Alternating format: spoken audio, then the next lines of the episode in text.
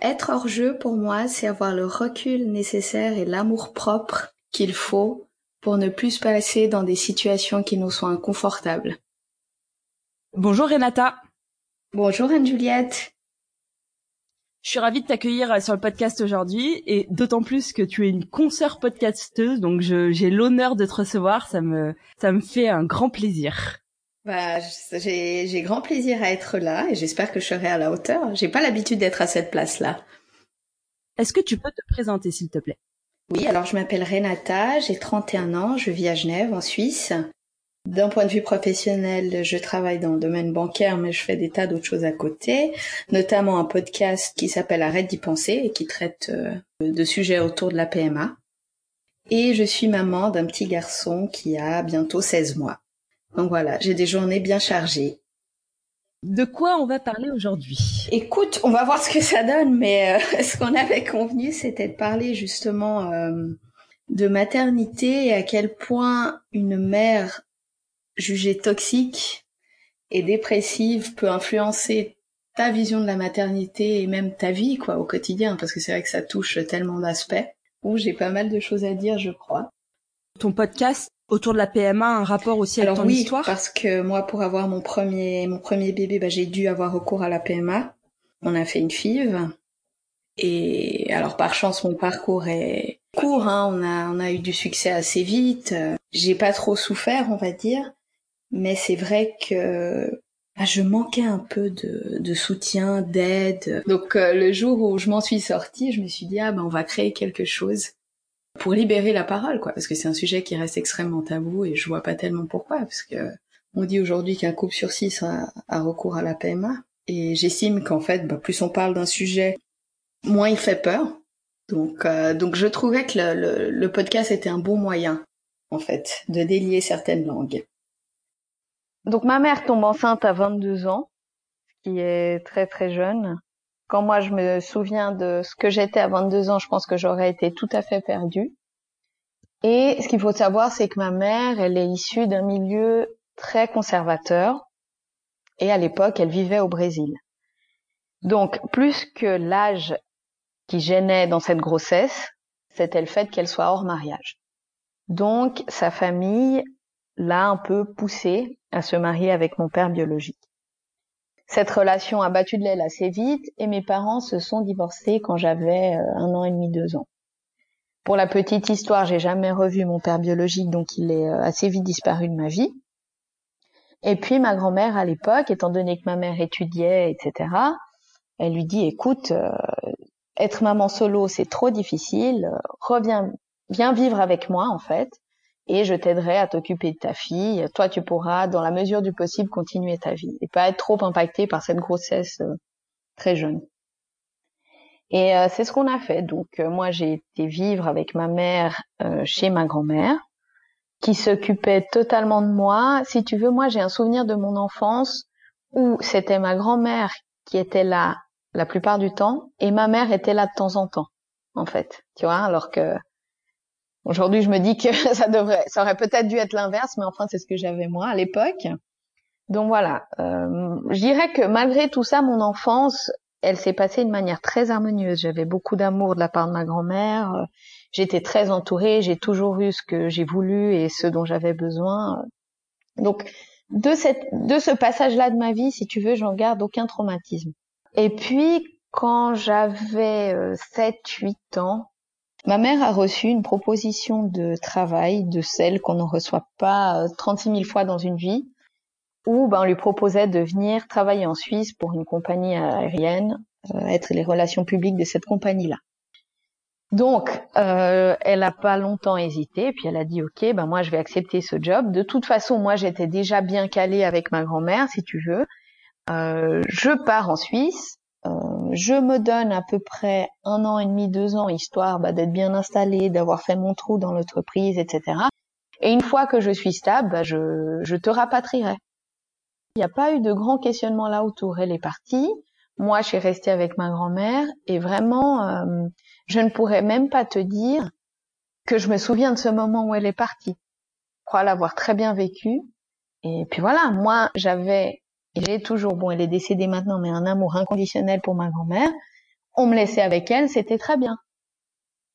Donc voilà, donc ces deux années se passent, ma mère est en Suisse, moi je suis au Brésil, on se voit de temps en temps, elle vient euh, me voir lorsqu'elle est en vacances, je viens en Suisse quand je suis en vacances, et puis bah arrive ce moment fatidique où elle rencontre quelqu'un, où elle se stabilise, etc. Et puis où elle décide bah, de m'amener en Suisse pour que je vive avec elle. Donc euh, c'est ce qu'on fait. Euh, je viens en Suisse. Alors tu vois, je te disais tout à l'heure qu'autant je me souviens pas de la séparation avec ma mère, mais je me souviens très bien de celle avec ma grand-mère. C'était hyper difficile pour moi, vraiment, je me suis sentie euh, démunie. C'était très très dur. Et puis bon, bah mon arrivée ici, à part cet aspect-là, se passe très bien. Je m'entends très très bien avec mon beau-père euh, tout de suite. Euh, Aujourd'hui, je l'appelle papa, c'est vraiment moi ma figure paternelle. Hein. Il a toujours tout fait pour moi. Il a, il m'a toujours considéré comme sa propre fille. Euh, vraiment un amour dès le départ très très fort. Et puis bon, bah voilà, moi j'avais 9-10 ans, tu vas à l'école, tu te fais des copains, tu apprends une nouvelle langue, enfin c'est chouette quoi.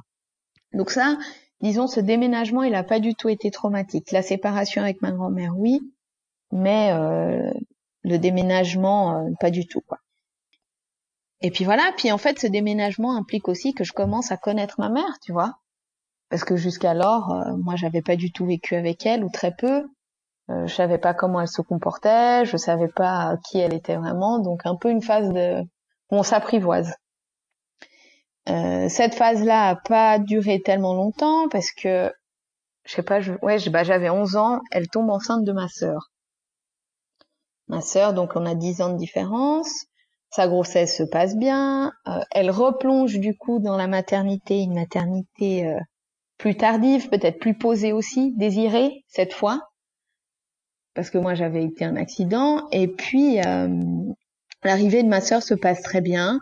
Encore une fois, mon beau-père ne fait aucune différence entre moi et ma sœur. On est toutes les deux ses filles, euh, peu importe que j'ai son bagage biologique ou pas. Et donc ma mère, entre-temps, euh, décide d'arrêter de travailler pour s'occuper de ma sœur et de moi. Donc, encore une fois, tu vois, sa vie qui est reconsidérée puisqu'elle avait bougé ici pour le boulot. Du coup, cette maternité la prend un peu, je pense, au corps. Elle décide de, de revoir ce, comment elle vivait jusqu'alors, etc. Donc, euh, les deux, trois premières années de, ma sœur se passent très bien. Se passent très bien, alors avec les difficultés euh, que, que tu as quand t'es maman, deux, trois colères, mais rien vraiment qui vaille la peine d'être, euh, d'être signalé plus que ça, tu vois. Et puis, quand ma sœur fête ses trois ans à peu près, je remarque que ma mère, euh, son comportement commence à changer. Elle est beaucoup plus triste. Elle dort pas la nuit, ce qui fait qu'elle dort des journées entières. Il y a des repas où elle nous adresse pas la parole, où elle s'enferme, où euh, ses comportements commencent à devenir de plus en plus violents, des réactions très virulentes pour des choses qui franchement euh, étaient dérisoires. Aujourd'hui, je me dis que c'était les signes avant-coureurs d'une dépression. Mais sauf que tu vois, il y a, ouais, il y a 20 ans, on n'en parlait peut-être pas comme aujourd'hui. Et puis bon, moi, j'avais, euh, j'avais 12, 13 ans, tu vois, donc euh, j'avais aucune idée de ce que c'était. Ça, aujourd'hui, je te le dis avec le recul, mais, mais voilà. Et puis, donc, je remarque qu'en fait, ben, ben, ma maman change, quoi. Je pense que ça, c'est dû à divers facteurs de, dans sa vie, peut-être un, un équilibre entre la maternité et une carrière qu'elle a jamais su trouver, etc. Donc, euh, donc voilà. Et puis, euh, bah, j'ai la confirmation qu'effectivement, il se passe quelque chose dans sa vie, dans son cœur. Peut-être un an après, donc moi je vais avoir 14 ans, où ben elle elle fait une tentative de suicide et c'est moi qui la trouve ben, par terre dans sa chambre. Voilà quoi, elle avait pris des médicaments et elle était toute dure, toute rigide et, euh, et voilà, c'est moi qui la trouve dans sa chambre. Donc là, je comprends bien qu'il y a un truc qui va pas. Tout de suite, je comprends que c'est une tentative de suicide, enfin que c'est fait exprès. Et là, bah, c'est le branle-bas de combat, quoi. J'appelle mon père, l'ambulance, euh, vite caser ma sœur pour pas qu'elle voie tout ça et euh, qu'elle reste hospitalisée deux semaines. Et puis, si tu veux, avec mon père de manière tacite parce que encore aujourd'hui on n'en a jamais vraiment parlé. On s'est accordé sur le fait que ce qui s'était passé là, fallait pas en parler. Maman avait de la peine, maman avait essayé de se suicider, mais c'est bon, fallait pas remuer le couteau. Elle en souffrait certainement déjà assez, donc euh, n'en parlons pas. Elle, elle nous en parlait pas. Bah, j'ai 32 ans, ça, ça, va bientôt faire 20 ans, c'est un sujet qu'on n'aborde pas, qui encore aujourd'hui est complètement tabou. Et donc, euh, je pense, tu vois, aujourd'hui avec le recul, que ce qu'il aurait fallu faire, c'était une bonne thérapie familiale, mais on l'a jamais fait parce que je sais pas, je sais pas te dire pourquoi. Je pense que mon pauvre père était déjà assez débordé comme ça à l'époque. Et les années qui suivent cette tentative de suicide, euh, ça a été une vraie descente aux enfers. Parce que, du coup, on s'est tous enfermés dans ce mutisme qui était juste horrible. Ma mère, bien qu'elle consultait un psy, n'a jamais vraiment soigné la cause de son problème. Elle allait voir un psy pour prendre ses, pour avoir ses ordonnances pour les cacher, mais elle n'a jamais vraiment suivi de thérapie ou comme ça. Elle nous disait, euh, j'ai pas besoin de ça. Euh, je me souviens que mon père bah, avait caché les médicaments. Euh. Et puis, puis voilà quoi. Enfin, s'en suivent des années très très difficiles parce qu'on s'enferme tous dans un silence. Ma mère continue avec son rythme de vie complètement décalé, où on la voit pas parce qu'elle dort toute la journée, où elle nous adresse pas la parole, et en fait, ses comportements deviennent encore plus violents qu'avant. Donc non seulement physiquement, mais verbalement. Elle nous disait des choses très très dures. Elle nous disait des choses qu'on n'avait pas à savoir, je pense, du haut de nos, moi du haut de mes 15, 16 ans et ma sœur du haut de ses 6 ans. Elle nous faisait des confessions par rapport à sa jeunesse. Tu vois, elle disait que son père, bah, l'avait beaucoup battu à l'époque. Donc voilà, enfin, et c'est tout des choses, si tu veux, je pense que tu peux aborder avec tes enfants, mais il y a des manières de faire. Et nous, elle les abordait toujours pour nous diminuer. Par exemple, quand on lui disait, mais maman, euh, tu te rends compte de ce que tu, nous dis, c'est dur, etc. Elle nous disait, ouais, ben moi, je me faisais taper par mon père, et puis quoi, je suis toujours là. Enfin, tu vois, en fait, elle minimisait toujours notre peine et nos douleurs, quoi. Mm. Et ouais, puis à côté de ça, toujours des remarques très culpabilisantes, notamment euh, par rapport à, à mon apparence surtout, parce que ma sœur était trop petite pour ça, mais par rapport à mon apparence, par rapport à mon poids, tout ce que je faisais, euh, tous mes succès en guillemets, euh, c'était normal, c'était juste mon boulot quoi. Genre moi j'avais juste une chose à faire, c'était étudier, donc donc fallait que je le fasse. Elle n'a jamais boosté notre confiance en nous. Elle nous a jamais fait preuve de gratitude. Elle nous a jamais félicité pour quoi que ce soit. Enfin, tout ce qu'on faisait était tout à fait normal pour elle. Donc moi, en pleine adolescence, très difficile de me construire aussi avec ça, tu vois, parce que les mille et une questions que tu te poses en tant qu'adolescent, j'osais pas les lui poser à elle, parce que chaque questionnement que j'avais, chaque euh, doute, elle me disait mais euh, tes problèmes c'est du pipi de chat, regarde-moi, je suis dépressive, ça va pas. Ma souffrance est bien plus supérieure à la tienne. Et tout était comme ça en fait. À la maison, on n'avait pas le droit d'aller mal, on n'avait pas le droit de souffrir, on n'avait pas le droit de se plaindre, parce que maman souffrait forcément plus que nous. Et ça, c'est hyper dur. Parce que ouais, je pense que les peines font partie de notre vie, et s'il y a bien un lieu où tu es censé pouvoir t'épancher, c'est auprès de ta famille. Tu vois, et ça, c'est un truc qu'on n'a jamais pu le faire. Et encore aujourd'hui, ma sœur et moi ne faisons pas parce que encore aujourd'hui on n'a pas l'ouverture pour partager certaines choses avec elle quoi. Je vivais dans un état d'angoisse permanent qu'il lui arrive quelque chose et que je puisse pas l'aider. Que je puisse pas intervenir que je puisse pas euh, lui prêter main forte. Alors que bien souvent l'aide que je prodiguais ne servait strictement à rien puisque les problèmes étaient au plus profond d'elle-même. Et du coup en fait quand j'ai eu 22 ans tu vois, c'est marrant, elle est tombée enceinte à 22 ans. Moi, je suis partie de la maison à 22 ans parce que j'en avais marre, en fait. Je ne pouvais plus supporter cette, cette présence-là tout le temps. J'avais rencontré à l'époque bah, celui qui est devenu mon mari et puis euh, qui a toujours été en fait au courant de ce qui s'est passé chez moi. Et lui qui est issu d'une construction familiale totalement autre, hein, je veux dire. Hein. Lui, euh, aujourd'hui, je vois sa famille, pour moi, c'est les bisounours. tout se passerait bien, tout est parfait. Donc ça m'a poussé aussi à comprendre qu'il y avait peut-être d'autres schémas qui étaient possibles. Alors bon, à 22 ans, je pars. Notre relation, ça pèse un peu. On dit, mais c'est toujours très tendu, elle me demande toujours beaucoup. Elle est toujours très présente dans ma vie, mais le fait de ne plus avoir sa présence physique, ça aide quand même. Et puis c'est là aussi que je décide de d'aller chercher de l'aide, un soutien psychologique, parce que j'en pouvais plus. J'en pouvais juste plus. Enfin, j'étais, plus le temps passait, plus je me détruisais et surtout, je commençais à répliquer certains de ces comportements.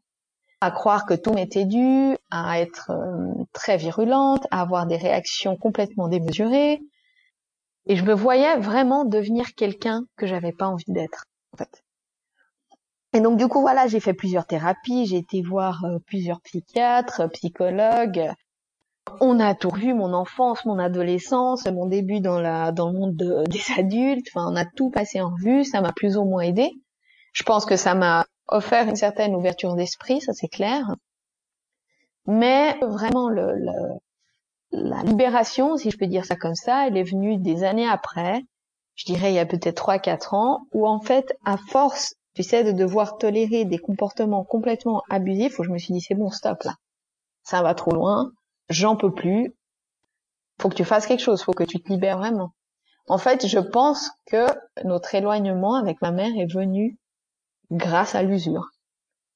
Tu vois, à force de se faire beaucoup trop marcher dessus, de beaucoup trop subir, il y a un moment je me suis dit, ok, les psys, c'est très bien, ça t'aide à comprendre plein de choses dans ta vie, mais là, faut vraiment que tu fasses un travail sur toi pour mettre de la distance et ne plus rien attendre de sa part.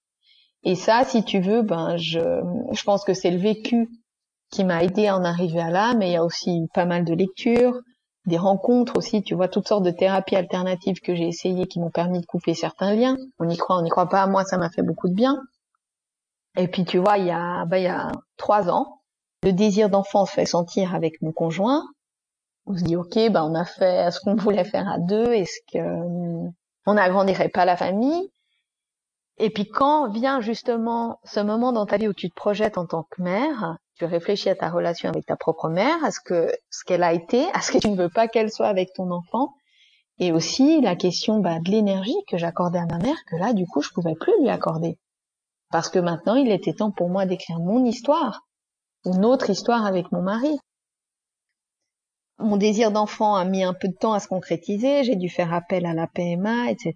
Mais c'est vraiment... Euh, voilà, en fait, pour me libérer de l'emprise de ma mère, j'ai dû devenir maman. Et euh, je sais que c'est très difficile de dire qu'on met un poids sur cet enfant à naître, mais je savais que mon enfant viendrait réparer beaucoup de choses, notamment ma perception de moi, euh, celle que j'étais, ce qu'avait été mon histoire avec ma mère et celle que j'allais écrire avec lui. Et en fait, euh, aujourd'hui, je comprends que mon désir d'enfant, si tu veux, il était aussi pressant et cette attente a été si difficile à vivre parce que je voulais réparer des choses. Je voulais réparer des choses et je savais que mon enfant serait, euh, entre guillemets, ce vaisseau-là. Mais, euh, mais voilà, après, toutes ces histoires que j'ai eues avec ma mère et que j'ai encore maintenant, hein, parce que maintenant on se reparle, mais ça faisait un an qu'on se reparlait pas, je sais qu'avec elle, j'aurai une relation qui sera toujours dysfonctionnelle. Mais j'ai réussi à atteindre ce stade où je n'attends plus rien de sa part. En fait, et ça, c'est libérateur. Je sais qu'il y a des choses qu'elle peut me donner, au même titre qu'il y a une énormité de choses qu'elle ne me donnera jamais.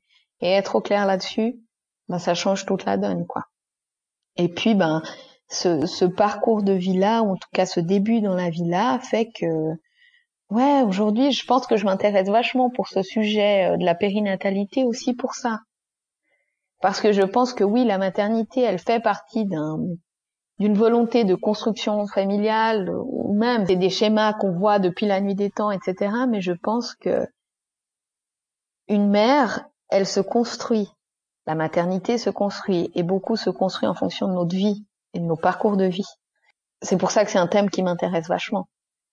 Parce que on passe du statut de fille à maman. Alors quand le statut de fille et que cette relation avec ta mère, elle est géniale, super, c'est un lien qui est magnifique, mais quand elle l'est pas, comment on se construit à la lumière de ça? Et pour moi, c'est une vraie question et je pense que c'est aussi pour ça que cet univers me fascine autant. S'il y a vraiment un truc que j'ai compris au fil de euh, ces années-là, c'est qu'on sacralise vachement ce lien mère-enfant. Et que ce lien est magnifique quand tout va bien, et qu'il y a une relation de respect entre les deux. Mais que ce lien peut être aussi hyper destructeur quand c'est pas le cas. Et je pense que cela, c'est aussi un thème euh, qu'on n'aborde pas assez. Quid quand la relation avec un de tes parents te fait plus de mal que de bien? Est-ce que t'es autorisé à un moment donné à partir? Est-ce que t'es autorisé à lâcher? Et je pense que oui, tu vois. Et je pense que oui, parce que ça, c'est quelque chose que j'ai compris peut-être un peu trop tard. Si j'avais intériorisé ça plus tôt, ou qu'on me l'avait dit plus tôt, ça m'aurait évité des années de thérapie, je pense. Et je pense que c'est vrai, c'est pour ça que je voulais en parler, parce que c'est, ça peut être destructeur, quoi. Alors, quel impact tout ça a eu sur toi, ton désir de maternité, et comment ça s'est passé quand euh, tu as voulu devenir maman? Alors moi j'ai toujours voulu avoir des enfants, c'est certainement la seule certitude que j'ai dans ma vie, que j'ai eu dans ma vie. Euh, depuis toujours, voilà, je savais que je serais maman un jour et que ce serait mon grand rôle. Mais euh, c'est pas pour autant que j'étais pressée. J'ai rencontré euh, mon mari, on avait 18-19 ans. On a, on a été à l'Uni, euh, on a eu nos premiers jobs, on s'est mariés. Enfin, en fait, il y avait quand même un tas de, de choses que je voulais faire avant. Je voulais qu'on voyage, je voulais vraiment qu'on profite d'être à deux. Et c'est vraiment au bout de, ouais, ça faisait quoi, dix ans de relation quand même, que je me suis dit, euh, ok, bon bah, bah là, on va peut-être avoir euh, avoir des enfants. Et, et, vraiment pour moi, ça a été, ouais, un truc du jour au lendemain, quoi. Et tu avais quel âge? J'avais 28 ans. Alors bon, je pense aussi que c'était parce que j'avais fait ce que je voulais faire, tu vois. J'avais un boulot, on avait un chouette appart, on avait une bonne situation financière, enfin, on avait déjà pas mal voyagé. Et je, et je me souviens que c'est vraiment, et c'est vraiment arrivé comme ça, je romantise pas le truc, hein. Avec mon mari, à l'époque, on voyageait beaucoup, mais, mais vraiment beaucoup. Et puis, on était en Corée. Ce voyage, c'était un peu euh, genre le voyage programmé parce que les billets étaient pas chers, on avait des vacances, viens à la Corée, c'est super, on y va.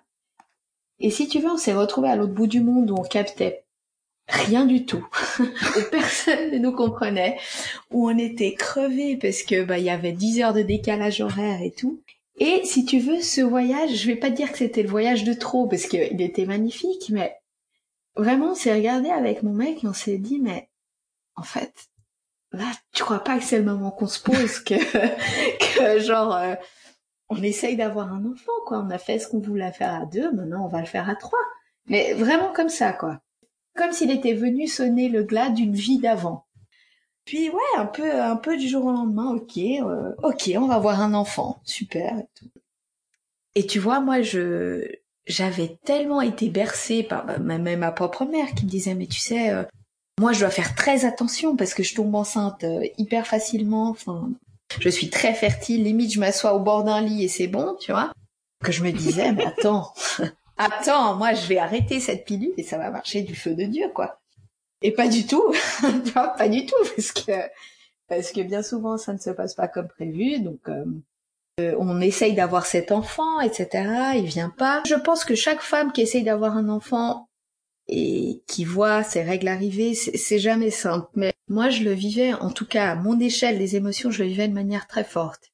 J'avais vraiment mal, enfin, je vivais un deuil à chaque fin de mois, quoi. C'était hyper douloureux, j'en pleurais.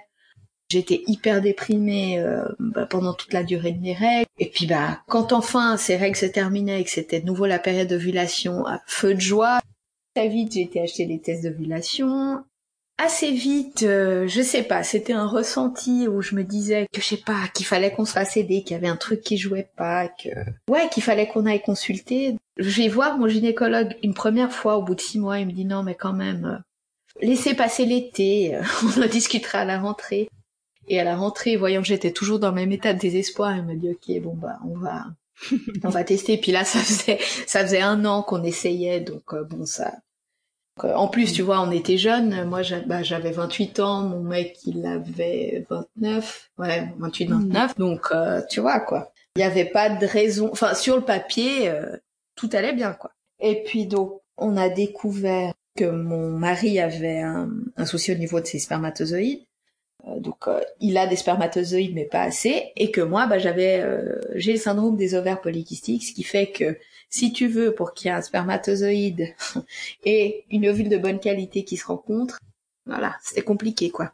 Puis qu'on aurait en gros pu attendre longtemps à essayer comme ça, euh, de manière naturelle. Et puis ouais, et ce désir d'enfant, il était à partir du moment où j'ai décidé, enfin où on a décidé qu'il est temps d'avoir un enfant, c'était quelque chose pour moi qui était vraiment, et je pense qu'on peut utiliser le terme utérin, quoi. J'en souffrais, il fallait que j'ai cet enfant. Et aujourd'hui, je me rends compte que si c'était autant une souffrance pour moi, c'est que je savais que cet enfant allait venir réparer des choses tu vois. Il allait venir réparer des choses en moi, la relation que j'avais avec ma mère, et, et voilà. Est-ce que tu as un avis sur euh, le côté biologique Tu sais, euh, on entend tellement parler, et c'est tellement décrié comme concept l'horloge biologique, et en plus, toi, tu décris que tu t'es réveillé un matin et que c'était le moment. Est-ce que tu dirais qu'il y a eu un appel physique euh, On ne sait pas si c'est hormonal, euh, voilà, cette espèce de truc un peu magique, de l'appel du corps et tout ça? Écoute, euh, ouais, moi, moi, je, je, vraiment, quand on a, quand on a eu cette discussion avec mon mari, je sais pas, j'avais envie d'être enceinte, j'avais envie de vivre ça. Et, et je me souviens même que lors de mes séances avec ma psy, elle m'avait demandé, mais Madame, vous voulez un enfant ou vous voulez être enceinte? Parce que ah c'est bien différent, ça aussi. Parce que bah j'avais envie de sentir ça, quoi. Et qu'est-ce qui se serait passé si ça avait jamais été possible, par exemple? Écoute, je sais pas. Honnêtement, je sais pas. Je pense que très certainement, on aurait envisagé d'autres pistes, le don d'ovocytes, euh, le, don de sperme, le, l'adoption, mais on n'a jamais envisagé. On n'a pas eu besoin. Mais tu vois aussi, je pense un truc qui qui m'a pas aidé non plus, tu vois, c'est que genre, tu vois, tu prends le boulot que je fais par exemple, je fais de la gestion de patrimoine. Je suis tombée là-dedans complètement par hasard. Vraiment. Et euh, c'est un boulot, si tu veux. Je vais pas dire que je le déteste, c'est pas vrai, mais c'est pas mon dada. Tu vois, je le fais parce qu'il m'offre un certain confort. il est, il, me permet de me payer mes factures. C'est, c'est chouette. Ça me permet d'avoir une certaine culture générale. Enfin, c'est cool, mais c'est pas mon kiff. Et je me suis toujours dit aussi, bah tu vois, si t'avais plus creusé dans une voie professionnelle qui vraiment raviverait une flamme en toi, peut-être que ce désir aurait été différent, peut-être que ça aurait été beaucoup plus doux. Je sais pas. Ça aussi, je pense que je me suis retrouvée dans cette situation professionnelle à un moment donné parce que psychologiquement, j'avais pas les ressources d'aller creuser, de trouver autre chose. Après, nos générations, elles sont aussi euh, caractérisées par ce questionnement euh, existentiel du sens de nos. On s'interroge énormément. Il y a beaucoup de gens qui qui changent de vie euh, et qui se questionnent beaucoup sur le sens, quoi. Ouais, c'est aussi peut-être que nos générations elles sont un peu plus euh, confortables et que du coup on se pose plus de questions. Tout à fait. Enfin, bref. Mais voilà, ouais, ce ouais, mais pour ce désir d'enfant, c'est clair. Euh, pour moi, c'est c'était hyper, c'était quelque chose de que je ressentais vraiment au fond de moi, quoi. C'est pas mal, remarque qu'il y ait eu un diagnostic très rapidement sur euh, vos problèmes respectifs. Ça permettait peut-être des solutions, enfin. Ouais. Et puis qu'on est triste à dire, mais qu'il y a un problème. Un problème identifiable et avéré. Parce que je sais pas comment j'aurais... Euh, bon, je sais pas, je te dis ça maintenant, mais j'en ai aucune idée. Tu vois, on m'aurait peut-être dit, ah bah, c'est une infertilité inexpliquée, madame, on va faire une FIV. Bon, bah très bien. Tu vois, je me serais peut-être pas plus torturée que ça. Mais là, c'est vrai que d'avoir une raison, euh, enfin des raisons bien précises, bah ok, ça t'aide à comprendre, ça t'aide à avancer et on y va quoi. Je comprends pourquoi ça n'a pas marché jusqu'à là. Du coup, euh, on a fait trois inséminations euh, qui n'ont pas marché.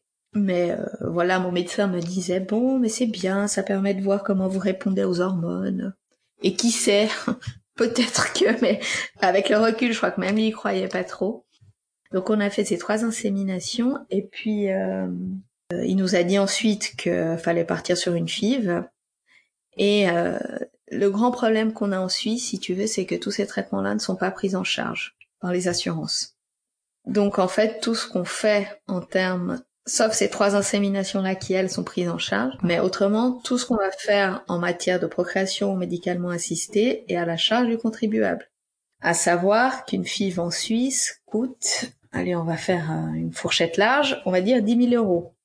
Il m'avait pas parlé de pourcentage, mais il m'avait dit, alors écoutez, la première FIV, souvent ça marche pas parce que euh, voilà, on teste les médicaments, on regarde comment le corps euh, répond, c'est vraiment un test. La deuxième peut-être, mais je mettrai pas tous mes espoirs là-dessus. Mais la troisième, là, ça marche parce que bah, on est au clair, on sait comment comment votre corps répond, comment le quel protocole est bon pour vous. Euh. Donc voilà, il me dit ça. Et si tu veux, moi, avec mon médecin, j'ai une, j'ai une relation qui est formidable, je l'adore. Donc je lui dis, euh, écoutez, parce que en plus, il s'avère que c'était sa spécial, c'est sa spécialité, donc la procréation médicalement assistée. Il m'a toujours suivi, mais tu vois, je le savais pas. Je, je l'ai su quand les problèmes se sont présentés. Et euh, je lui dis, bah, écoutez, docteur, euh, moi, je veux la faire avec vous. Je me vois faire ça avec personne d'autre. Et là, il me dit, et lui-même me dit ça. Il me dit, mais pourquoi vous partiriez pas à l'étranger? Mais docteur, c'est avec ça que vous gagnez votre pain, je, je comprends pas. Et il me dit, écoutez, je vais être très clair avec vous. Il me dit, le prix des fives en Suisse est tellement rédhibitoire que on n'est pas au point. Vous allez partir à l'étranger, votre cas, ce sera un des cas les plus simples qui soit. Des cas comme vous, ils envoient des tas tous les jours partez à l'étranger, ça vous coûtera moins cher et les chances de réussite seront vachement plus élevées.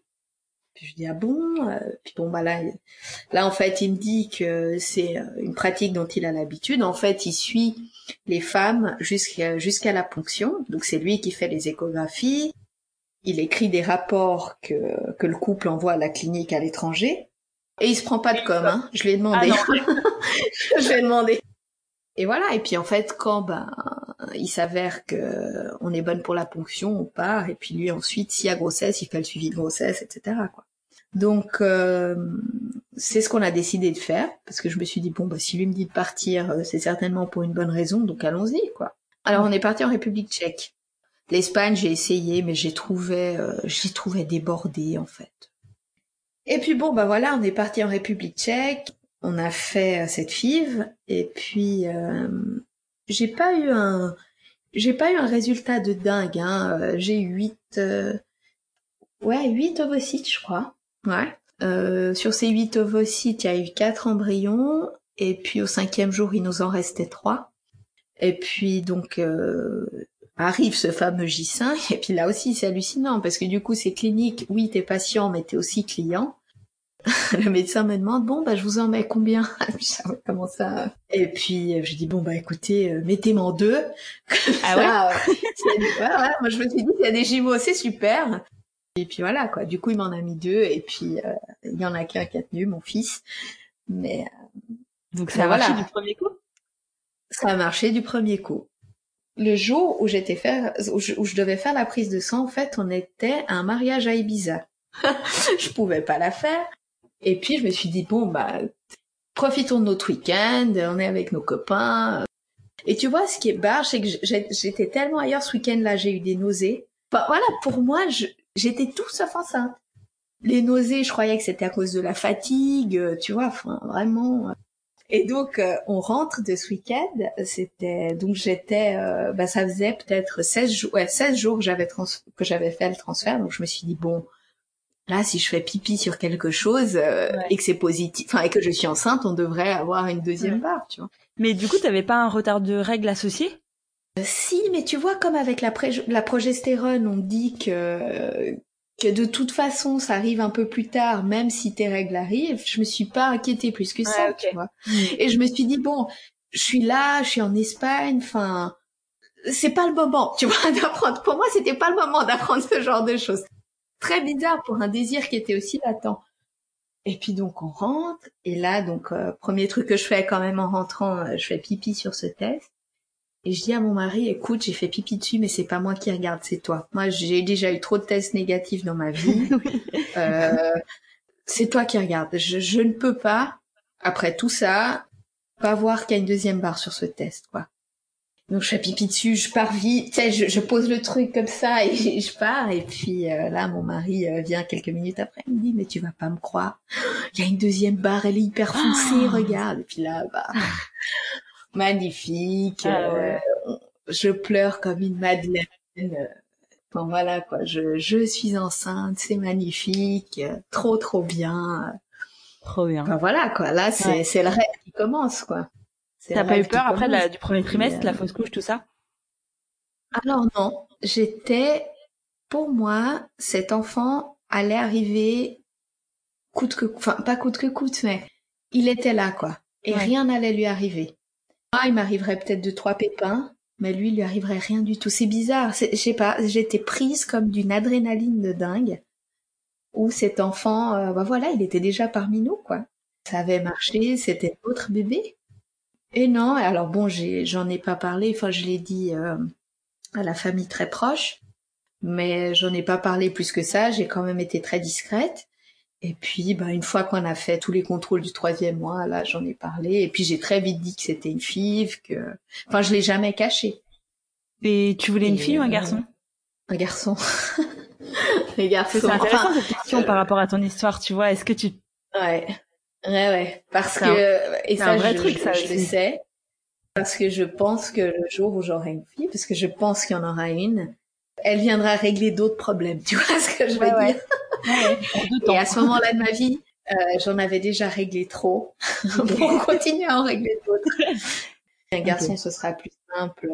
C'est une rentrée en douceur. Je veux une fille. Voilà, parce que je pense que c'est aussi une autre maternité. La fille, je pense que quoi que tu dises, elle fait toujours un peu miroir, quoi. Et puis elle viendra révéler d'autres choses encore. Ce que je comprends, c'est que il y a une envie euh, chez vous d'un ah oui. enfant, ah oui. ah oui. Moi, j'ai du coup après euh, après avoir accouché, j'ai pas repris de contraception parce que je me suis dit bon bah si la nature après tout ça m'envoie un bébé, euh, c'est que je suis capable de, de gérer ça. Mais voilà, il est pas venu par voie naturelle. Mais bah tu vois, j'ai fait un transfert d'embryon en décembre qui a pris, mais j'ai fait une fausse couche à cette ah. semaine. Ah, merde. Donc euh, ouais, donc euh, on a essayé. Bon bah on gagne pas à chaque fois, hein, ma foi, c'est comme ça. Ouais. le transfert, c'était sur euh, la base d'embryons qui ont été congelés ou c'était une nouvelle ponction? Non, c'était un... c'était l'embryon qui restait suite à la première fille. Donc assez dur parce que ben en fait, je pense que toute femme enceinte se projette plus ou moins vite, mais le fait de passer par, par un parcours PMA, même si le protocole pour un transfert d'embryon est beaucoup plus court, te fait te projeter encore plus vite. Tu vois ce que je veux dire? À partir du moment où tu vois cette deuxième barre, c'est bon, quoi. Enfin, les projections commencent et hmm. voilà.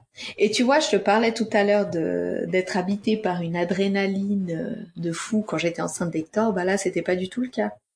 Je, je sais pas, c'était une grossesse qui était différente, j'étais très craintive. J'arrivais pas, je me projetais si tu veux, mais j'arrivais pas à me réjouir, j'avais peur, enfin c'était totalement différent.